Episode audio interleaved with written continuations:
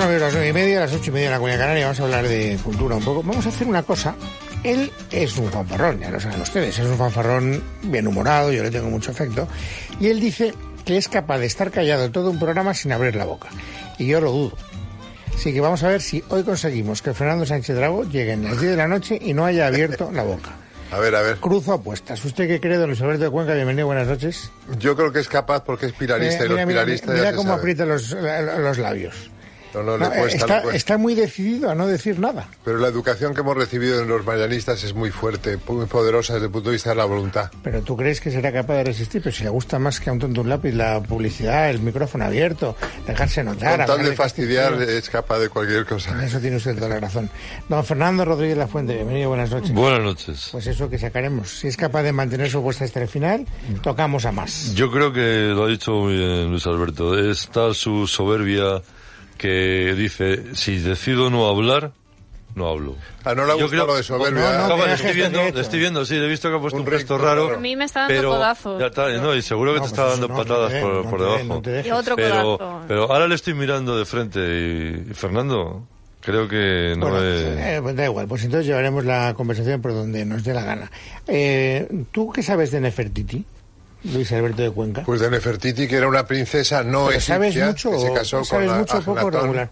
Ah, el, sabes un montón. el emperador eh, hereje, el que fundó una nueva religión bas- basada en el culto a Atón, peleándose con los sacerdotes de Amón, que supuso totalmente una revolución en Egipto, que cambió la capital, la llevó a Tel el Amarna, donde se desarrolló un arte eh, muy naturalista en el que se retrataba él y su, su mujer y sus hijas eh, de una manera como muy poco estética, con, con barriga prominente, etcétera, o sea, como eran.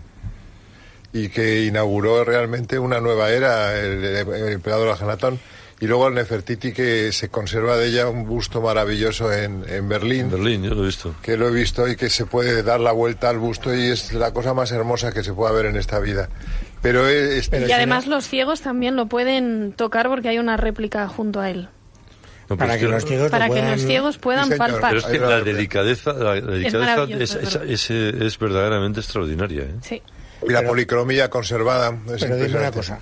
eh, Dicen que no era tan guapa, ¿no? Como Eso es lo que te iba a decir. ¿Cómo se puede hacer un busto? Os pregunto a los dos, que eso es bueno, pero se lo pregunto también a Fernando Sánchez Dragó, pero estaba por la idea de no, No va a decir nada hoy. Eh, ¿Cómo es posible hacer un busto de una persona de la que no existe ninguna iconografía?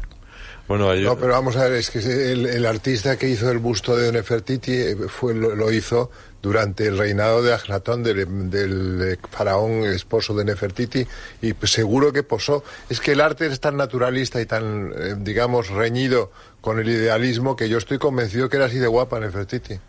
¿De verdad lo crees? Lo a mí lo que me fascina, como soy le- lector de novela negra, es el misterio que rodea su muerte. claro. Porque sabes que su lo de Nefertiti tiene que ver, o sea, yo os he preguntado por Nefertiti, Yo lo de la muerte no me lo sé, cuéntamelo. uy, no, yo ojalá te lo puedas, el tío que te diga qué es lo que le pasó, ganará un Pulitzer, porque el problema es que no se sabe, o sea, hay conspiraciones, no se sabe si fue envenenada, si fue secuestrada. Bueno, los vida. sacerdotes de Amón eran tremendos con la reforma, entonces estuvieron siempre acechando. De hecho, el hijo, el hijo y, y heredero de Agnatón, que fue Tutankamón, es el famoso Tutankamen o Tutankamón, ese ya es, no, eh, se llamó primero Tutanjatón y cambió su nombre porque los sacerdotes de Amón le hicieron cambiar de rumbo y vivió solo 13 o 14 o 15 años, una cosa de ese tipo, que se conserva la tumba ahí. Bueno, sabes que la sabes que la tumba de Nefertiti junto con la de Cleopatra es algo así como el santo grial de la arqueología, es decir, todo el mundo trata de localizarlo, son las dos joyas y ahora hay en Egipto una corriente, lo digo porque lo contamos, no es que yo sea muy listo, sino que lo hemos contado hace dos o tres días y mi memoria a corto plazo todavía funciona un poquito, no mucho, pero funciona.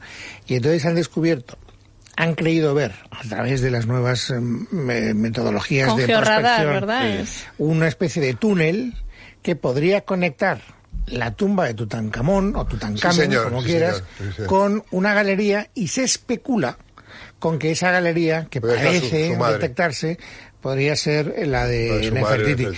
Lo que pasa es que hay expertos que abonan la tesis. De hecho, yo creo que la- salió un, un artículo en, el- en la revista Nature, fue donde no. En- Sí, creo que, que fue ahí en la En que Nature. contaban más datos sobre este asunto. Se está investigando a ver si esa, esa cripta que, que no estaba meses. localizada todavía. Sí, pero el hecho de que haya aparecido en una, una revista de tanto prestigio le ha dado carta de naturaleza a la tesis. La digamos, como revitalizado. Es que hay una A pesar pared, de que hay hay un algunos muro, hay- egiptólogos muy acreditados que dicen que no, que eso forma parte de la leyenda urbana y que no hay que creérselo. Ahora entiendo por qué hablas de lo de la muerte de Nefertiti. Yo escuché la noticia esa de que había un murete en, el- en la tumba de No, Tutankamón realidad- que no se sabía lo que había al no hablo lado. por eso, en realidad hablo por una cosa completamente distinta que tiene que ver con Carmen Areaza y no conmigo. ¿Eh? Eh, es que esta tarde, cuando estábamos viendo cómo planificábamos la tertuleja esta, que siempre está así más o menos... Un guion férreo siempre. No muy férreo, pero bueno, hay unas líneas que luego seguís o no seguís. Por a veces ejemplo, me deja proponer alguna cosa. Hoy la parte de Fernando Sánchez Dragó va a quedar inconclusa porque el tío está ahí en sus Está yo- Oye, y mira que le interesa el tema egipcio, ¿eh? yo que he Todo. comentado Se cosas. está mordiendo la lengua, pero eh, luego esta noche dormirá mal y tendrá gastritis. ya verás cosas- el próximo Está día. ya azul, color. Bueno, pues a Carmen Arreaza, que también tiene sus fobias y sus filias, eh, le preocupa mucho lo del templo de voz en Madrid. Sabéis Sí. que hay una polémica porque están los egipcios ¿no? están enfadados porque dicen, hombre, lo tienen ustedes al descubierto. Es verdad. Ahí se está deteriorando a unas velocidades eh, vertiginosas. Además es una zona conflictiva, siempre ha sido el templo de a Debo. mí, yo, claro, yo... Mucha droga. Sí, bueno, ha habido en ahora, el tiempo. ha habido de todo. Sí. Porque he pasado tardes romantiquísimas en el templo de Bod. Era un sitio estupendo donde pasear. Para- Depende de la década, sí. Claro, es que lleva ahí ya bastante tiempo. No sé si está incluso lo suficientemente vigilado porque yo creo que ha habido hasta actos de vandalismo, No, no está que la vigilado. gente decide grabar ahí sus. Ahora, fijaos lo del acto de vandalismo que dices tú con los graffiti. Hay monumentos del antiguo Egipto en el que hay graffiti de griegos que visitaron Egipto en el siglo V, VI, Y, en, de- y en la, y en la serie Roma, una serie de televisión maravillosa, Maravilloso. eh, veías y estaba muy bien documentado que Roma estaba llena de pintadas. Sea, Las pintadas y los grafitis son- Los grafitis y las pintadas son desde, desde Claro, la Lo los, clásico. los que sufre el templo de Debod no son de este estilo, son más actuales y quizá no tenemos conciencia del valor que tiene ese, pues esa obra, esa obra arquitectónica que nos cedieron, que nos regalaron, como pasó con otros países. Bueno, es y un, que es un templo de tercera, ¿eh? hay Sobre que todo porque Bueno, pero que aquí lo es- tenemos y Bueno, que también eh, sí lo- lo hay que, lo pidió. que lo preservarlo. templo de época, de época, ptolemaica, o sea, época muy reciente. Está muy bien, hombre, que, hombre, muy reciente para lo que tú entiendes como cosa Bueno, pero en. Claro, te cuenta siempre que- piensas en que es 3.000 años. Luis. Alberto, el que tienen similar en el Metropolitan de Nueva York lo guardan como oro en paño. De hecho, es uno de, lo, de las obras icónicas del Met y ahí lo tienen, por supuesto, Pero cubierto y, claro, y con muchísimo celo para que nadie Claro, no que en- sufra ningún en daño. Estados Unidos 200 años es arqueología. Claro. Bueno, total, que entonces Carmen ha dicho que este asunto le interesaba mucho. A mí y me interesa que- sobre todo porque todos tenemos la imagen del templo de Devot y, y ha del Parque del Oeste ha y cómo va a quedar ahora. A un egiptólogo, profesor de la Universidad de Alcalá, que está también Es muy... experto en esto. en- en- pero en concreto en el templo de voz. En, concre- en concreto en esto, em, también es especialista en saber cómo podemos adaptar, adaptarnos a esta nueva situación de que haya que cubrirlo de alguna manera para preservarlo y además eh, se marcha a Egipto el lunes, oye, igual sabe algo también de Nefertiti. Don Antonio José Morales, bueno, he dicho José, pero no lo sé, Antonio J. Morales. Bienvenido, muy buenas noches. Hola, buenas noches. Antonio Nos- Javier sería, sí. Ah, Antonio, bueno, pues eh, don- lo dejamos en don Antonio y así no me vuelvo a confundir, si le parece a usted bien. Eh, empecemos por lo último, aunque solo sea una, aunque- sea una puñalada trapera y, y- o puñalada de pícaro, como se decía en mis tiempos. ¿Usted sabe algo de lo de Nefertiti, como egiptólogo que es? Bueno, sé lo que saben los expertos hasta ahora.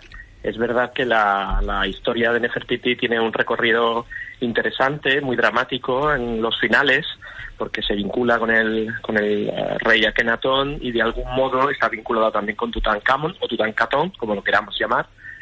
Y su, su digamos, su destino, entre otras cosas, ha sido definido por no saberse bien si, si terminó reinando o no al fallecer su marido Akenatón y que tampoco sabemos dónde está enterrada, en principio. Esta es la idea, ¿no? Pero digo, porque hay muchos egiptólogos, no sé si es su caso, por eso he empezado por ahí, aunque el motivo de la llamada era otro, eh, que nos están diciendo que, ojo, que se ha descubierto esta galería que podría estar conectando eh, la mm, cámara eh, funeraria de Tutankamón con otra cámara que podría ser la cámara funeraria de Nefertiti. ¿Usted le da credibilidad a esa tesis? Bueno, la credibilidad de que hay espacio vinculado a la tumba o lo que conocemos como la tumba de Tutankamón hasta ahora eh, es posible, es, es, viable porque los egipcios, digamos que horadaban la montaña para construir numerosas tumbas, incluso en el Valle de los Reyes, eh, a pleno, a, a 20 metros, en la misma superficie se puede ver ya la tumba de un rey de Ramsés II, el famoso Ramsés el Grande, eh, cercana a la de Tutankamón, y por lo tanto ellos construían bastante. Ahora si en, esa, si en ese espacio construyó una tumba dedicada precisamente o parada para Nefertiti es otra historia. Bueno, eh, hablemos de lo que nos ocupa, don Antonio. Carmen estaba muy preocupada por el hecho de que eh, nos puedan tirar de las orejas por estar manteniendo, mejor dicho, mal manteniendo el templo de Evo de Madrid. ¿Usted qué opina? Yo opino que nos deberían tirar de las orejas, sí. Eh, es un regalo, por lo tanto es un regalo que hay que cuidar. El monumento que al que llamamos Templo de Debod eh, supone un edificio monumental de un periodo particular construido en el sur de Egipto, al sur de Asuán, al sur de la primera catarata, que se, debido al tema de la construcción de la presa de Asuán en los años 60, terminó al gobierno español y somos los únicos que tenemos un templo que ha sido donado por parte del gobierno de Egipto eh, sin cubrir. Eso es, desde el punto de vista de la preservación y la conservación importante para, para tenerlo en cuenta y significativo porque hay que solucionarlo. Lo que pasa es que hay que empezar a combinar factores. En primer lugar, eh, que no es fácil. Tengo entendido que arquitectónicamente plantea muchas dificultades. Y en segundo lugar, que es un templo que estuvo diseñado, estuvo concebido para estar, digamos, en el exterior, a la intemperie, ¿no? Originalmente. Sí, efectivamente, por supuesto, estuvo construido para estar en la intemperie, pero las condiciones climáticas y los cambios que se producen en el sur de Egipto son completamente distintos a los que tenemos en Madrid. No hay heladas, no hay temperaturas tan altas en verano, no hay, al menos digamos, eh, vinculadas con el tipo de clima que tenemos, distinto al egipcio, que es muy, muy seco. Eh, no hay, por ejemplo, las lluvias que traen tanta humedad, las aves que depositan pues sus heces y que hacen daño también a los relieves y a la, y a la piedra. Tenemos también, como se había comentado anteriormente, ciertos actos vandálicos, gracias a Dios, no a menudo, pero que hay que tener en cuenta que también afectan al, edificio y, por supuesto, también todo el tema de, bueno, pues el tráfico y la polución que se produce en una ciudad, por mucho que cuidemos ese tema. Al final, estamos hablando de una serie de condiciones muy negativas y el templo necesita, en cierta manera, que se, digamos, aclimate el ambiente que le rodea para que no afecte tanto esos cambios de temperaturas, de humedades, etcétera. Pero, don Antonio, objetivamente, ¿el deterioro del templo en los últimos años es visible? Es decir, ¿está ahora mucho peor que hace cinco o diez años? Sí, efectivamente, ha ido peor y rápidamente. Yo he notado que, por ejemplo, la lectura de. Yo me dedico también a, a, leer textos jeroglíficos y la lectura de textos jeroglíficos, incluso en el interior del monumento, es cada vez más complicada, porque el relieve pierde, pierde forma, pierde volumen y, por lo tanto, eso afecta directamente no solo a los jeroglíficos, sino también a las escenas y la decoración, y entonces, pues termina uno perdiendo ese programa decorativo tan bello que tiene en el interior. ¿Y cómo podríamos hacer para cubrirlo? ¿Cuál es su propuesta? Bueno, en principio yo soy, eh, como no soy un experto en arquitectura, no soy el que debe dar una propuesta, pero sí que hay una serie de opciones a tener en cuenta. Se hablaba de pana, se hablaba de una especie de cubo de cristal, siempre en cierto modo con, eh, con elementos o materiales transparentes como el cristal, eh, como ya han hecho, por ejemplo, en otros templos. El templo que está en Nueva York eh, está dentro del edificio del Metropolitan, del Museo Metropolitano de Nueva York y está cubierto, está dentro del edificio, pero una de las paredes de esa sala es de cristal. Entonces, en cierto modo, uno observa también el exterior, jardines, agua y demás. Eh, está rodeado por un estanque, como ocurre en el caso español, pero en nuestro caso a veces tenemos que retirar el agua porque también afecta al edificio. Entonces, todo eso hay que, hay que modificarlo. Se hablaba de este tipo de campana o de cubo eh, externo eh, de diseño que rodease al templo. eso en cierto modo está bien hasta cierto punto, en primer lugar porque es muy caro, son opciones muy caras y además porque afectan también al paisaje, eso hay que tenerlo en cuenta. Por otro lado, se hablaba, últimamente se ha comentado mucho la idea de hundir el templo, es decir, rebajar un espacio, digamos como si fuera una piscina, para que nos entiendan, e introducir el templo en el interior y por rampas o escaleras y pasillos, introducir a los visitantes en este espacio, además podría haber pues otro tipo de elementos como eh, zonas educativas, zonas para los niños, eh, tiendas, recuerdos, etcétera. ¿Y le ha llegado algún eh, tipo de rumor a propósito de cuál es la eh, idea que acaricia con eh, más verosimilitud el Ayuntamiento de Madrid? Bueno, en principio me imagino que optan por las más baratas también porque son más sencillas desde el punto de vista arquitectónico y de la ingeniería. La de la idea de rebajar eh, el templo o rebajar la montaña, en cierto modo, para que se introduzca el templo en el interior es quizás la más barata porque permite también utilizar cristal para lo que sería ese ese tejado, ese techo que cubriría el templo y en cierto modo al ser un- una estructura plana, podríamos llamarla así, pues es más barata más sencilla a la hora de plantearla. ¿Y a usted le gustaría o no? Bueno, no lo sé. La verdad que la idea primero habrá que verla, habrá que diseñarla, habrá que hacer las propuestas, habrá que, compa- a- habrá que compararlas. Efectivamente, también afecta al paisaje. En cierto modo, los monumentos tienen una historia constante y no paran. Eh, estas historias no paran eh, porque cambien de contexto. El templo egipcio estaba en un contexto, como habéis mencionado anteriormente, y ahora está en otro distinto que ha afectado al modo en que entendemos Madrid, o al menos esa zona de Madrid, y habrá que tener, que tener en cuenta qué nuevo modelo queremos y cómo queremos que eso deje de verse o se vea aún más o se vea de otro modo. Yo quería preguntarle a Antonio Javier dos cosas. Una, precipitadamente he dicho que el templo es de tercera y de época ptolemaica. ¿Es así? ¿Es, es, un templo de, de segunda división, por lo menos, y es de época ptolemaica o me he equivocado yo? Bueno, el templo tiene una historia muy larga. Se construye en un momento determinado por parte de unos reyes locales, nativos de la zona de Sudán, de la antigua Nubia, y luego es decorado a lo largo de distintos reinados, incluida la parte tolemaica e incluso parte de, de emperadores romanos que de algún modo pues sí también diseñan o decoran parte del templo.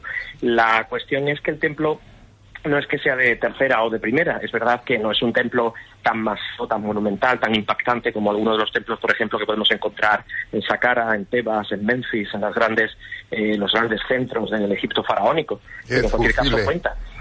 ¿El perdón?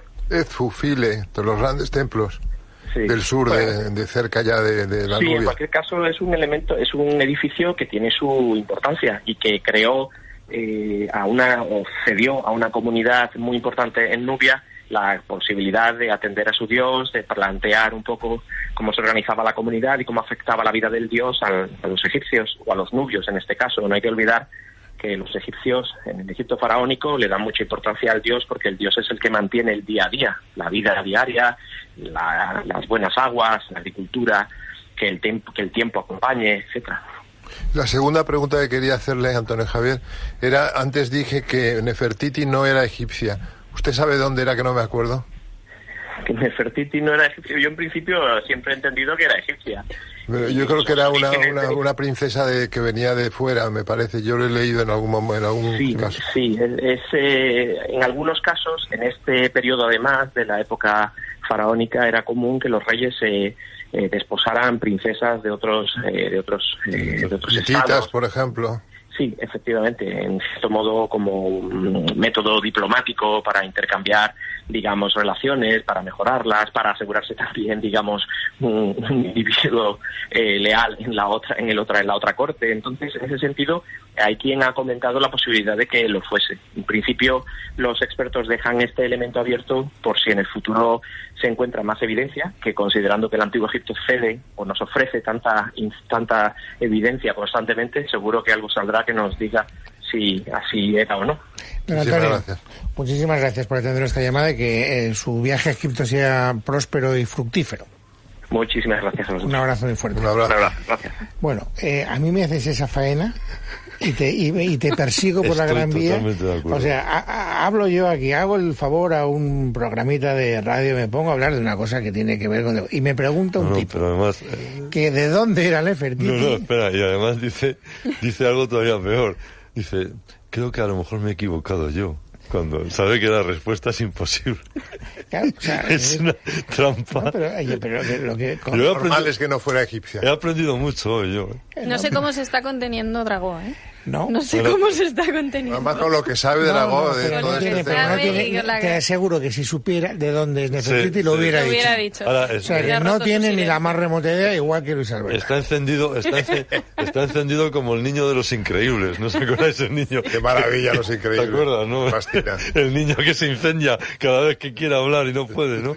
Así está Fernando hoy. Hoy hay una contradicción visual que no sé cómo eh, dilucidar muy bien. Fernando trae para recomendar un libro enormemente gordo Sí, y Luis grueso, Alberto de. Cuenca uno extremadamente delgado. Delgadito y del libro de bolsillo de Alianza, que es una de las colecciones más ¿Por cuál hermosas del mundo. Carmen?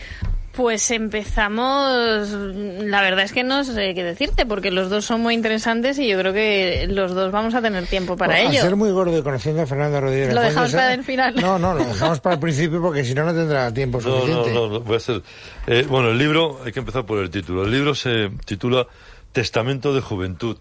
Ya el título tiene, no iba a decir su gracia, pero no tiene ninguna gracia, porque la juventud, el testamento de juventud es casi un oxímoron, ¿no? Sí. Y, y claro, pero te lo explicas cuando descubres de qué va el libro. La autora es Vera Brittain, una inglesa, una, eh, que fue enfermera durante la Primera Guerra Mundial. Ella era hija de un, de un, el dueño de una fábrica de papel en, en el campo, en la campiña inglesa. Es una muy joven estudiante, en los años, a principios prácticamente de, de siglo, eh, en la primera década del siglo, es estudiante en Oxford, allí, lo cual tenía su gracia. Allí hace un importante grupo, grupo de amigos, y todos esos amigos van a ir prácticamente a la, a la Primera Guerra Mundial, ¿no? Es la generación de Robert Graves, de, de Tolkien, de Brennan. Tolkien eh, estuvo también en la Tolkien Primera estuvo en la Primera Guerra, en la primera guerra Mundial. Y, eh, y ella, después de ese paso por Oxford, lógicamente, se alista como enfermera en, en los campos de Francia y en los campos del continente. Y lo que cuenta, de una manera verdaderamente emocionada, yo os puedo decir que hay momentos en los que he dejado de leer el libro, no podía seguir. Eh, por la por la emoción, por cómo cuenta, por ejemplo, dicen en un momento dado, dice, la guerra, convinimos, se cebaba especialmente con nosotros, los jóvenes. Los adultos y los ancianos habían conocido una etapa de dicha, mientras que sobre nosotros había batido la catástrofe, justo a tiempo para privarnos de esa felicidad juvenil que hasta entonces habíamos considerado un derecho fundamental. Si habéis viajado por Inglaterra y, por ejemplo, por Escocia, yo, hice un viaje por las Highlands, era muy impresionante. Cuando parabas en algún pueblo, en la mayor parte de esos pueblos había una especie de lápidas con los nombres de todos los que habían muerto de ese pueblo en la Primera Guerra Mundial, ¿no? Curiosamente en la primera y eso que en la segunda también cayeron Sí, muchísimo. pero, pero, en la primera la- mucho más. sí. La sangría, eh, fue una juventud arrasada, ¿no? Y, y yo creo que eh, Vera Brittain lo cuenta de una manera, in- insisto, muy, muy emocionante. Y podría decir lo que, lo que Virginia Woolf anotó en su diario, ¿no?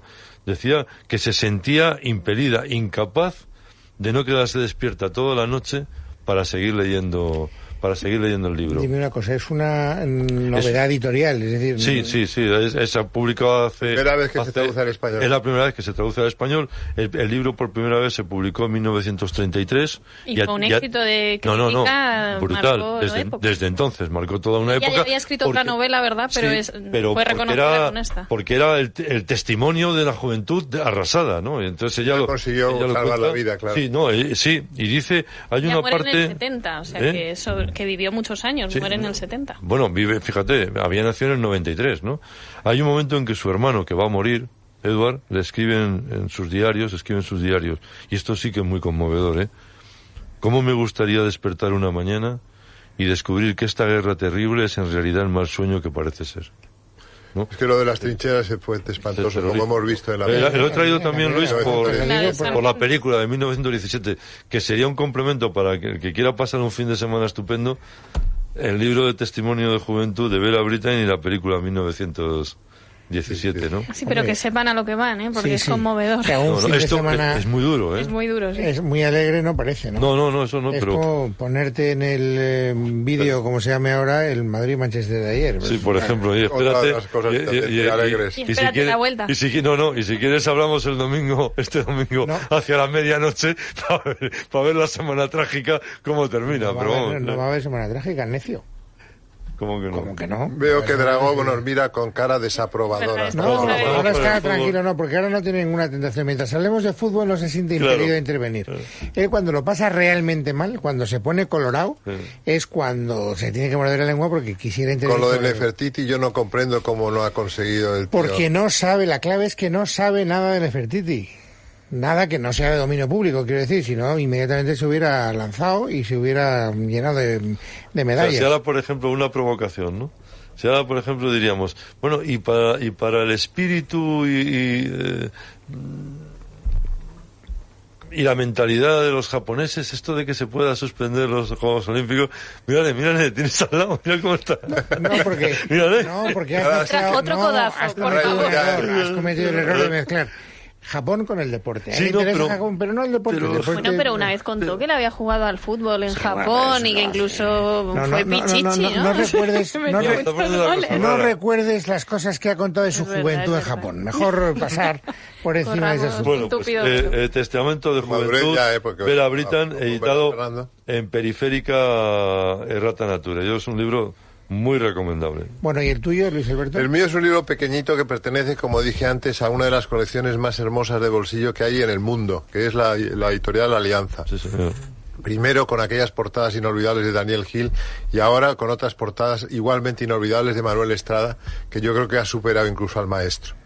Bueno, pues en este caso estamos hablando de Washington Irving, uno de los grandes escritores norteamericanos del siglo XIX, nacido en 1783, falleció en 1859, embajador, gran biógrafo, por ejemplo, de Colón, por ejemplo, de Mahoma, son dos biografías espléndidas suyas, y un cuentista fantástico formidable.